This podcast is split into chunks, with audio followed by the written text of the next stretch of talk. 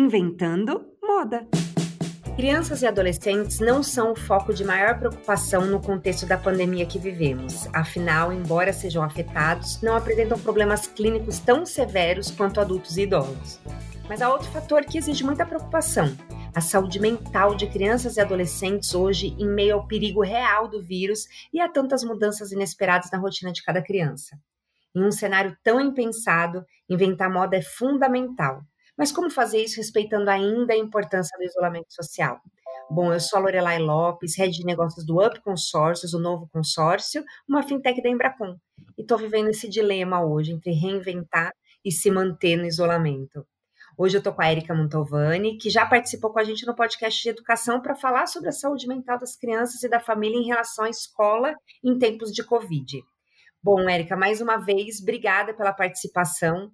Como eu disse aqui, off, é sempre um prazer falar com você e eu sempre chego cheia de dúvidas e cheia de questionamentos. Mas se apresenta novamente. Tem gente que de repente não ouviu outro podcast. Fala um pouquinho de você. Oi, gente, é um prazer estar aqui novamente. É bem gostoso mesmo conversar com vocês e esclarecer algumas dúvidas, se eu puder fazer isso, né? Uh, eu trabalho há bastante tempo com educação, sou coordenadora pedagógica do Colégio Mater Dei e também atendo clinicamente um, no consultório como psicopedagoga. Então, o que eu puder tirar de dúvida de vocês, de criança e adolescente, estou aqui à disposição, né? A gente está há tanto tempo aí uh, com essa pandemia, uma, um tempo até que inesperado, nunca se imaginou ficar tanto tempo longe da escola e tanto tempo em isolamento social. Então, realmente, se preocupar com a saúde mental é uma coisa bem importante. Bom, Érica, no nosso outro bate-papo a gente focou muito né, na questão do homeschooling e como os pais poderiam ajudar, o que as escolas estavam, é, o que as escolas tinham inventado moda em relação ao ensino à distância. E agora a gente já vem aí com seis meses, aliás, essa semana, né? Nós fizemos seis meses desde a suspensão das aulas. E a gente realmente não imaginava que seria por tanto tempo. Então, antes de tudo, o homeschooling afetou e muito a dinâmica e a relação familiar. Como vocês observam que essa mudança impactou realmente a saúde mental das crianças? Na verdade, ele mudou muito a relação familiar, mas ao mesmo tempo foi a salvação da relação familiar, né? Você imagina essas famílias seis meses em casa sem rotina nenhuma. Como seria isso, né? Uma coisa é você estar tá de férias, outra coisa é você estar tá em casa sem poder fazer grande parte das coisas que a gente faz cotidianamente. Então, assim, a, o homeschooling foi a salvação. Ter uma rotina, ter obrigações para fazer, ter a escola ali funcionando e se tornando produtivo. Ah, as crianças sem nada para fazer seria uma coisa bastante complicada. Uh, eu acho que com o passar do tempo no homeschooling, os pais foram percebendo que eles não teriam que ser professores, eles teriam que estar ali no manuseio e na ajuda da, do, do dia a dia escolar. Então, esses pais que conseguiram manter uma rotina e perceber isso sofreram muito menos. Aqueles pais mais perfeccionistas, mais exigentes, sofreram um pouquinho mais, mas afetou sim. O convívio familiar, você num espaço uh, de um apartamento, de uma casa, um espaço que tem a função de casa, ele virar escritório e virar lazer, virar escola e ainda ser a nossa casa, foi bem complicado. Mas tiveram famílias que viram isso de uma maneira mais positiva e outras de uma maneira mais dolorosa.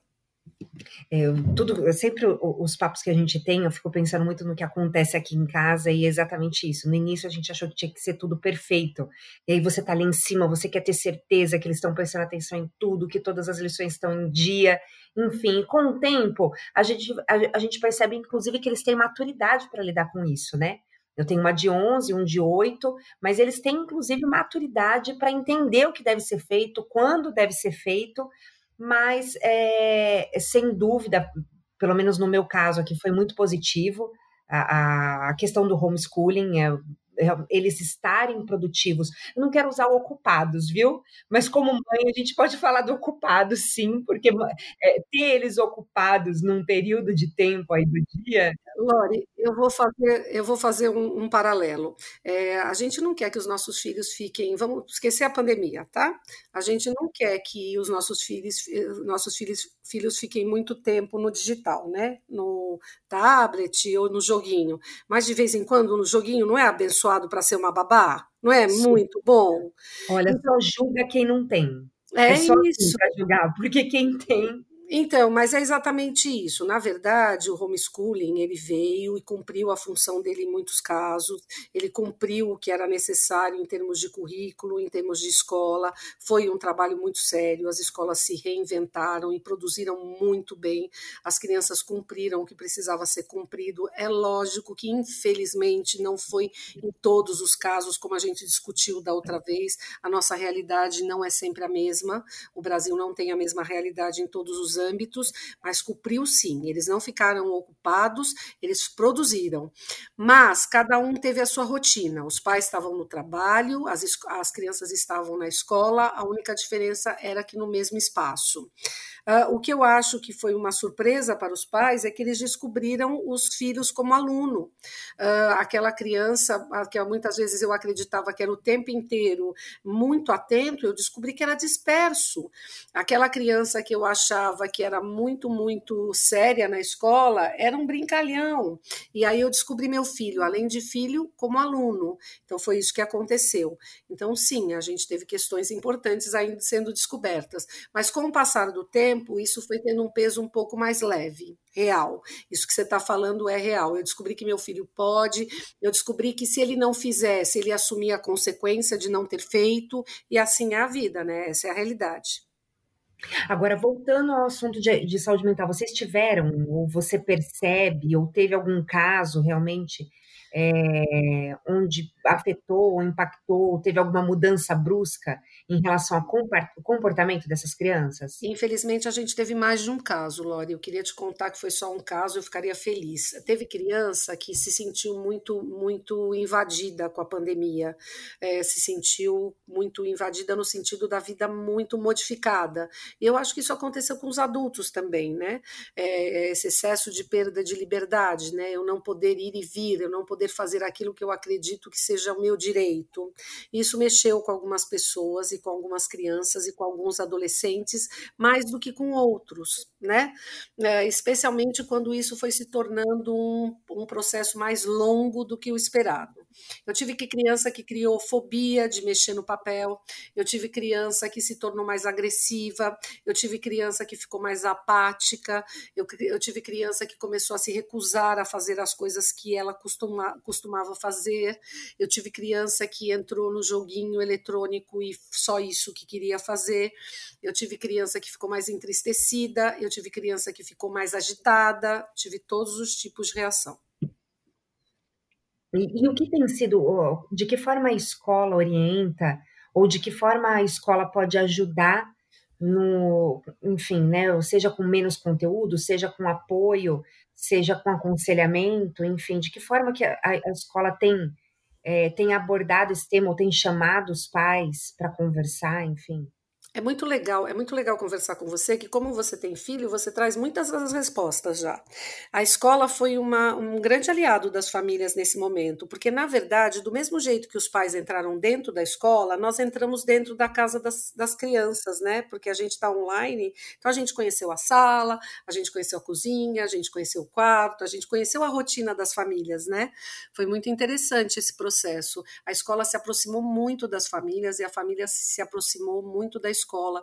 A gente vai voltar ao Vive a Cores com uma relação muito diferenciada. Eu acho que um respeito muito maior entre essas duas instituições tão importante na formação dos indivíduos, né? A família e a escola.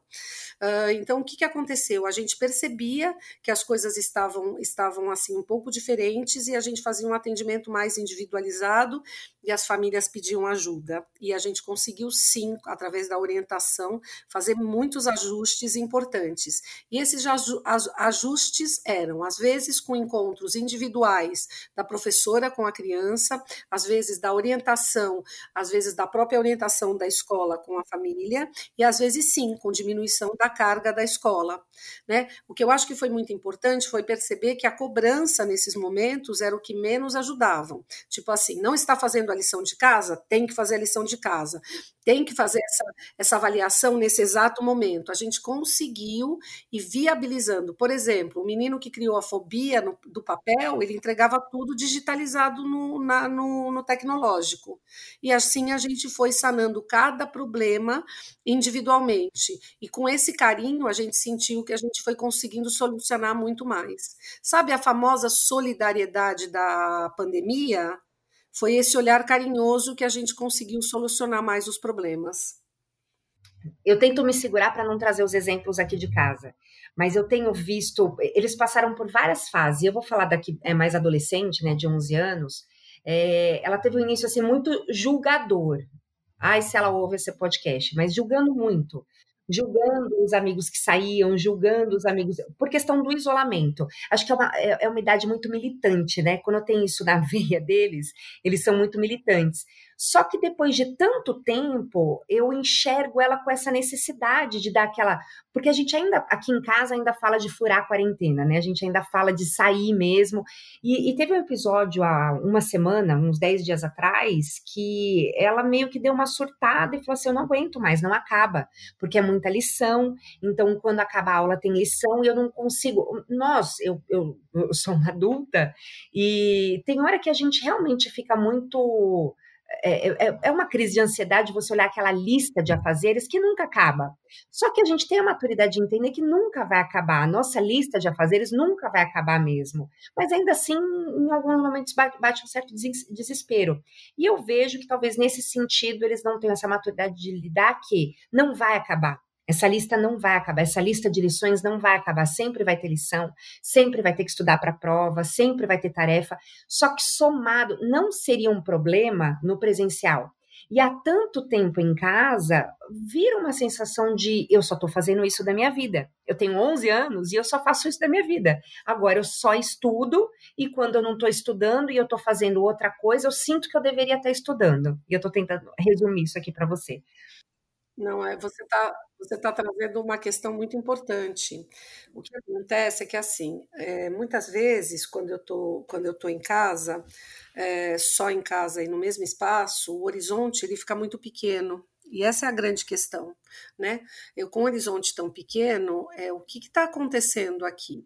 Eu critiquei muito, que é uma característica muito importante nos 12 anos. Eu preciso mesmo ter uma visão muito estreita, uma visão muito determinada, uma visão muito clara do que eu acredito, para eu formar a minha própria opinião, para eu me formar como pessoa. Então, tudo que eu critiquei lá atrás, eu estou sentindo falta agora. Então, como é que eu vou quebrar a minha própria opinião dizendo que eu preciso sair? certo? Que é esse momento que as pessoas estão vivendo, onde a cidade está, as praias estão tão cheias, as pessoas estão precisando sair, elas estão precisando ir para a rua, é, emocionalmente para a rua. E é uma discussão que a gente coloca em voga e ela culpabiliza a escola, ou as lições, ou as tarefas, ou a única coisa que ela tem para dizer que ela não aguenta mais. É só isso que ela está fazendo. Emocionalmente, ela está dizendo: eu não aguento mais. E qual é a única coisa que ela tem para dizer ela não aguenta mais? São as tarefas do dia a dia né? E não tem essa discussão tão ampla de que é, eu, eu consigo entender que as tarefas não vão acabar. E não é isso, ela só está dizendo que ela não aguenta mais, o que na verdade é o que está acontecendo com a maioria da população. Né? Ninguém está aguentando mais. Alguns é, se encorajam e vão, saem, né? Até arrancam a máscara, né? Outros ficam em casa, mas muito irritados, com uma ansiedade muito alta. Então é essa questão que a gente precisa entender, é esta questão do cansaço emocional, da ansiedade, desta incerteza do não acabar, que justificam tantas atitudes, desde a do sair, inconsequentemente, inclusive tirar a máscara, do ficar em casa muito irritado. Então, essas coisas que a gente precisa entender e precisa entender que estão acontecendo na quarentena, porque muitas vezes o que preocupa muito as famílias, ai, mas ele nunca foi assim. Então, coisas que estão acontecendo emocionalmente agora na quarentena, a gente tem que entender que elas podem ser como a quarentena só periódicas. A quarentena vai acabar. A gente não sabe ainda quando, mas ela vai acabar. E alguns comportamentos também. O que importa é a gente ficar atento a esses comportamentos como adultos e responsáveis pelas crianças e pelos adolescentes e perceber os que vão persistirem ou não, certo? Esse é o mais importante a sua filha tem alguns comportamentos que são da adolescência, que estariam acontecendo da pré-adolescência, estariam acontecendo com pandemia ou não pandemia, e tem alguns outros que você vai perceber que quando a pandemia acabar vão desaparecer. Então a gente tem que tomar muito cuidado de não justificar algumas coisas por conta da pandemia e nem achar que algumas coisas que estão acontecendo agora vão durar para sempre.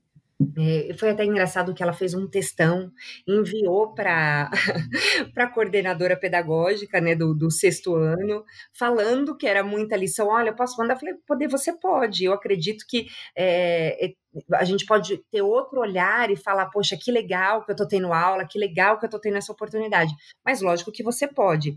Mas de qualquer forma, chegou num ponto que eu falei assim, é, realmente, talvez eu não deva cobrar tanto, você falou sobre isso, né? Talvez eu não, não deva cobrar tanto, talvez a, a cobrança não tenha que ser tão forte, tá tudo em dia, e talvez ela realmente precise de uns dias. Então tá, precisar de uns dias em momento de distanciamento social é o quê? É, vamos dar uma volta.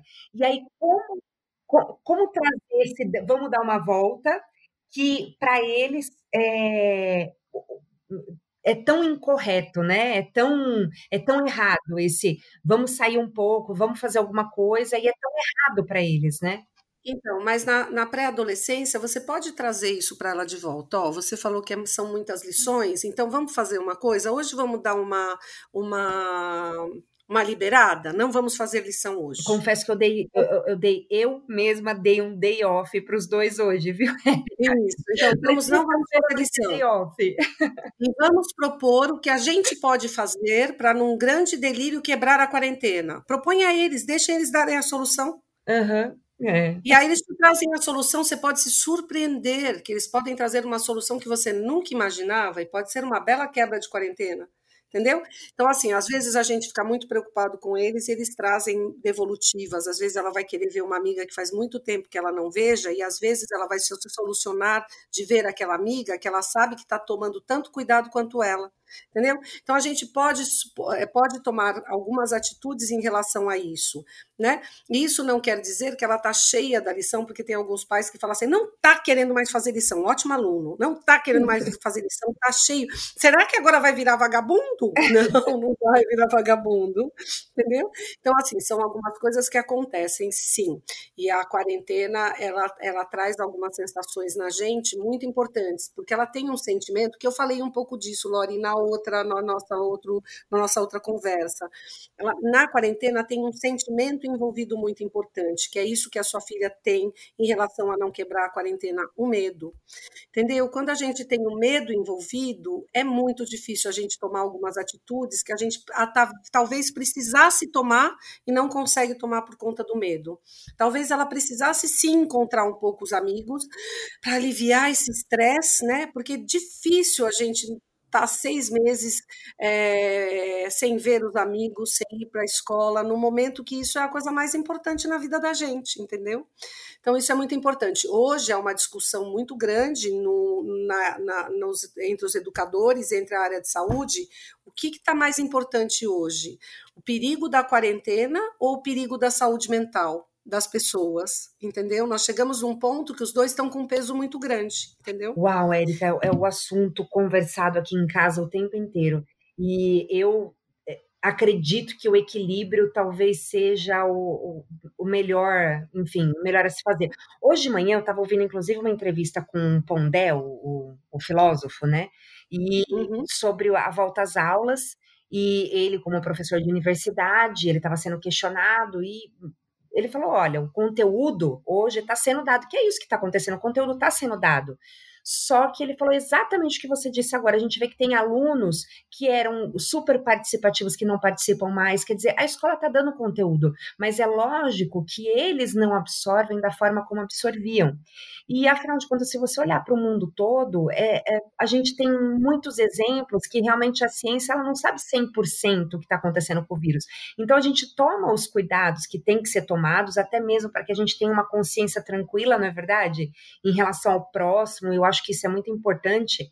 é, sempre enfatizar isso com as crianças, é, é o cuidado com o próximo também, mas a, a gente realmente não sabe, né? Se a volta às aulas é, pode afetar muito essa questão do, da, da disseminação do vírus ou não.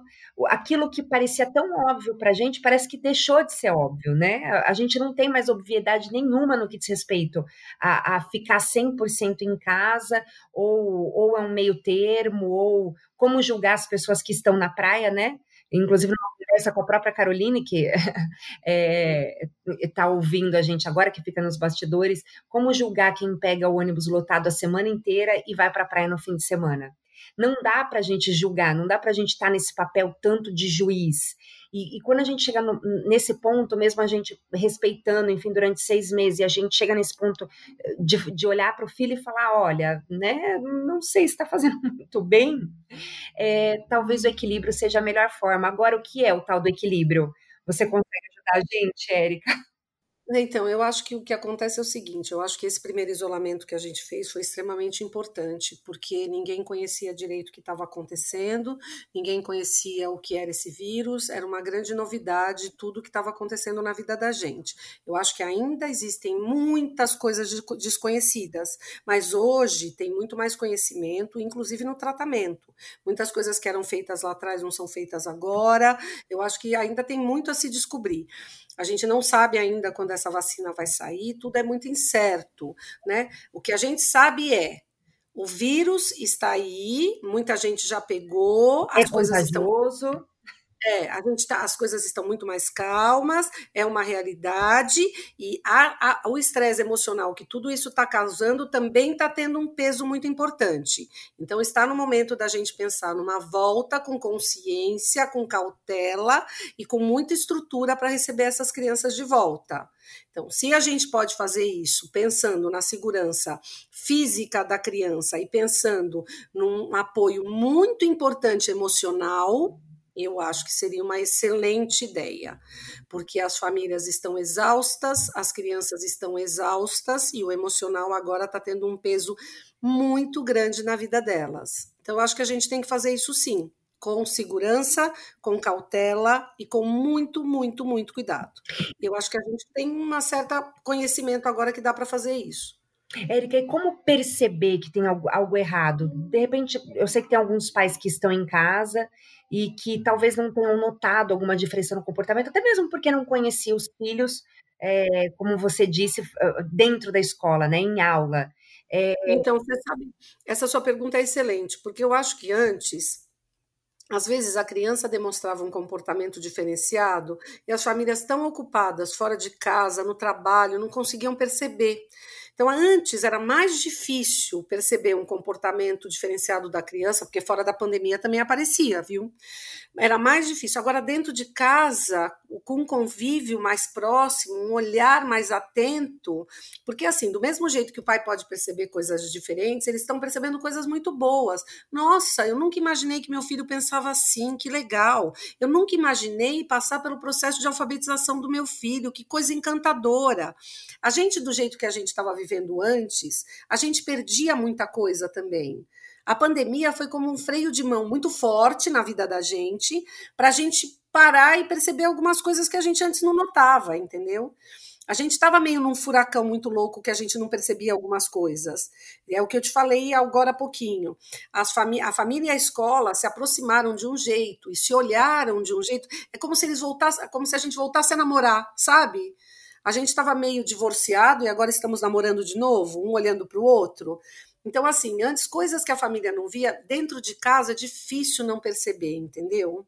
Difícil. A gente só tem cuidado, tem que tomar cuidado para não estar tá achando pelo em ovo, sabe? Uma coisa que é normal e a gente fala, ai, mas será que não é problema? Não, não é problema. Então, as famílias estão percebendo muito. E quando as famílias não percebem, como antes da pandemia a gente alertava as famílias, a gente está fazendo isso, entendeu? Então, acho que a gente tem que. A escola sempre foi muito aliada nesse sentido às famílias. Então, a gente está falando sim, e a gente só está tendo um cuidado de falar para eles: nesse momento é dar suporte, é dar apoio e não se desesperar, porque pode passar. E quando a coisa ficar mais séria, a gente chama as famílias e, e fala: olha, a gente está no momento de procurar uma ajuda. E tem alguma dica, de repente, para os pais, para que eles possam abordar ou lidar com esse tema no dia a dia? Eu sempre digo que o melhor é não se desesperar. Essa é a pior, é a melhor coisa. Não ficar desesperado, porque quando o pai e a mãe ficam desesperados, o adolescente, a criança pequena ou a criança na pré-adolescência, ela percebe, porque é, é, é eles têm um radar para pai e mãe, que é uma coisa enlouquecedora.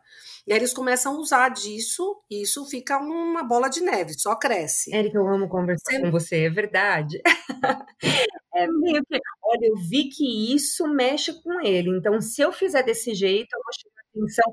E eles sempre querem chamar atenção, né? Não é questão de carência, não é questão de nada. Isso mexe com meu pai, isso mexe com a minha mãe, então é aí que eu vou fazer, é aí que eu vou criar todo o drama, né? Não, e eles conseguem tudo que eles querem, eles sabem disso. E eles sabem como manipular isso direitinho. É danado demais. Eles têm, parece que, um faro para isso. Né? Ah, isso irrita minha mãe, vou fazer. Ah, isso deixa ela feliz, vou fazer também quando eu quero alguma coisa. Eles são danados, eles sabem como mexer com o pai e com a mãe direitinho. Direitinho. Então, assim, se você conseguir, porque nem sempre a gente consegue, não fazer com que eles percebam isso, você já tem meio caminho andado, né? E quando você percebe que você não está conseguindo, conseguindo lidar bem com a situação, procurar algum profissional, ou a orientadora da escola, ou um psicólogo, alguém que o ajude a dar orientação, entendeu? É sempre uma conversa, como a gente está tendo aqui agora, abre muitos horizontes, né? Isso não quer dizer um tratamento, quer dizer uma orientação. Às vezes, uma orientação, uma conversa, busca um caminho, acha um horizonte e ajuda bastante. Certo. E quais são as sugestões assim prioritárias e de fácil ação para as crianças que estão em casa, já se sentem solitárias, já estão se sentindo desmotivadas, enfim? Nesse momento, eu, eu digo, neste momento que a gente está agora, né, de uma pandemia um pouquinho mais evoluída em vários sentidos, eu digo para vocês, continuem mantendo a rotina, a vida escolar é super importante, comecem a fazer algumas coisas ao ar livre, ao ar livre, e promovam atividades diferenciadas. O que é uma atividade diferenciada? Do nada, promovam um piquenique, do nada, promovam um, um, um dia de jogos diferente, não jogos é, tecnológicos, sabe? Construam um quebra-cabeça gigante em família, façam coisas diferentes em família, né? Mas que sejam diferentes e comecem a fazer algumas coisas fora, ao ar livre, que isso é bom é um inventar moda, né? Com certeza, porque a gente tem recriado algumas situações, porque antes o passear era final de semana, tá bom, toda uma programação, né? Vamos a tal lugar, aí a gente vai conhecer um lugar diferente. E hoje você falou do piquenique, acho que o, que eu mais tenho feito é piquenique. Envolver eles na cozinha, Érica, funciona muito. Eu, eu descobri dois mega cozinheiros nessa quarentena. Mega, e o mais gostoso é que um faz salgado e outro faz doce. Então eu tô super bem servida. Então, jantar e sobremesa garantido. É, ajudar com os cardápios, né, Érica? Eles fazem listinha para fazer compra. E assim, o, o ambiente digital também ajuda bastante no contato com os amigos, né? Eu sim, sim. A, a, minha filha tem festas online e as mães fazem os kits. Então, ah, teve uma festa de RPG, a mãe fez o kit com tudo que ia precisar. Agora elas vão fazer uma de cozinha. Então, a gente está fazendo os kitzinhos para aquele dia da festa. Vai, uhum. deixa na casa de cada uma, elas ficam até de madrugada. Então, é, é, tem muita coisa para fazer, até para que eles socializem também, não só o contato com a gente. Às vezes a gente fala muito do contato com a gente Sim. também de trazer, de envolver os amigos para que de alguma uhum. forma eles se socializem com os amigos também, porque na aula em si, por mais que eles estejam ali, estejam vendo, não é a socialização à vontade, né? Não é aquela coisa de falar o que quer, óbvio, né? Até porque, enfim, tem que os adultos estão ali, né? É, não dá, né? Uhum. Então, eu acho que tem tanta coisa para inventar e para fazer que, sem dúvida, vai envolver eles e vai sair, sair da casinha, né? Sem sair da casinha, ou, ou Exatamente. Passeio rápido, enfim, né? Exatamente. A única coisa que a gente tem que sempre ficar muito atento, com pandemia ou sem pandemia, quando se trata de criança e de adolescente, é quando o comportamento sofre uma alteração da água para o vinho. Adolescente sempre muda muito de comportamento. Ai, meu filho nunca se trancou no quarto e está se trancando. Adolescente se tranca no quarto. Se o adolescente não se trancar no quarto, aí tem alguma coisa errada. Agora, se de repente muda da água para o vinho, só falava, era muito alegre, era muito brincalhão, e de repente emudece, aí a gente tem que ficar atento se alguma coisa está acontecendo tá? Essa é o mais importante, essa é a grande sacada. É, tem momentos da vida dos nossos filhos que o amigo é mais importante mesmo, tem momentos da vida dos nossos filhos que eles acham a gente realmente muito chato. Na pandemia, eles estão exaustos da gente e é assim mesmo, mas dá para a gente fazer muitas coisas que sejam importantes. Nesse momento, a gente consegue saber é, as famílias que estão tendo o mesmo tipo de comportamento da gente frente à pandemia e dá sim para gente encontrar mais com essas famílias que têm a mesma conduta que a gente. Então a gente consegue agora delimitar isso. E é saudável, não é ruim, porque a falta do contato físico, a falta de se encontrar é que está fazendo as pessoas ficarem exaustas da pandemia. Bom, gravando em home office o nosso podcast, vou confessar que eu já tenho uma adolescente que ouviu o assunto de longe, está sentada aqui do ladinho, ouvindo com atenção, e eu tô amando, tá? Que ela tá ouvindo suas dicas, viu, Érica? Ela deve ter alguma amiga, alguma família que está tomando as mesmas, as mesmas, as mesmas precauções que vocês. Ela pode encontrar essa amiga. É muito bom, Érica. E, e Érica, assim, qual dica de ouro para os pais lidarem com os problemas psicológicos durante. Eu, eu acho que você já. Eu acredito que eu conheço sua resposta. Mas para os pais lidarem com os problemas psicológicos durante essa pandemia, assim, é todo mundo para terapia? Não, pelo amor. a terapia eu super aconselho, eu sou super favorável a ela, mas sempre é assim, ó. Vou, vou dar um exemplo só para você entender. É, eu eu sinto meu nariz escorrendo, eu dou antibiótico? Não, de cara, né? Lógico que não. Eu vejo meu nariz escorrendo, o que, que eu faço? Eu tomo uma vitamina C, eu tomo um suco de laranja e fico esperando o que vai acontecer, certo? E tomo muito cuidado com isso. E eu tento me alimentar melhor. Talvez eu resolva isso e não fique gripado e não e não tenha que tomar um antibiótico, certo? Esse é um caminho. É a mesma coisa com a nossa saúde emocional. Eu tô um pouquinho mais tristinho, eu tô um pouquinho. Então, o que eu digo aos pais? O que eu digo aos pais? Não se desesperem. Deem afeto, deixem a porta aberta para escutar. Entendam o que está acontecendo. Talvez isso já seja a grande solução. E aí eu consigo entender o que está acontecendo, entendo que a gente está em pandemia, que algum dia eu vou estar tá mais irritado que o normal, e aí eu consiga achar o caminho. A porta aberta na educação dos nossos filhos é uma chave de ouro. O que é a porta aberta, Érica? É a porta aberta para escutar, é a porta aberta para acolher, é a porta aberta só para dar colo e deixar chorar. A gente está fazendo um projeto na escola que é um projeto super bonitinho para trabalhar a inteligência emocional das crianças. E ele diz que não há sentimento bom, não há sentimento ruim, eu posso sentir raiva, eu posso sentir ódio, eu posso sentir alegria o que importa é o que eu faço com esse sentimento. Então, vamos lá acolher todos os sentimentos, pôr aqui no colo, deixar chorar, deixar sentir raiva dessa pandemia, raiva do coronavírus, acolher, trazer para perto, deixar falar. Talvez a gente resolva muitos dos problemas emocionais. Né? Nesse momento, não cobrar tanto, entender que às vezes só a escola não dá conta de tudo, que eu estou cheio da lição de casa, que eu estou odiando a escola hoje e dar um day off que nem você fez, entendeu? Então vamos tentar trabalhar com, é, que nem diz um amigo meu, parcimônia, com cuidado, e aí a gente vai conseguir passar por tudo isso com muita sabedoria. E a escola, nesta pandemia, está sendo um grande aliado, um grande aliado. Só para acabar, Érica, eu já terminei aqui a pauta toda, mas eu, eu queria questionar mais uma coisinha. Para quem está 100%, tá ali 100% recluso, não quer mesmo sair da reclusão, quer manter o isolamento.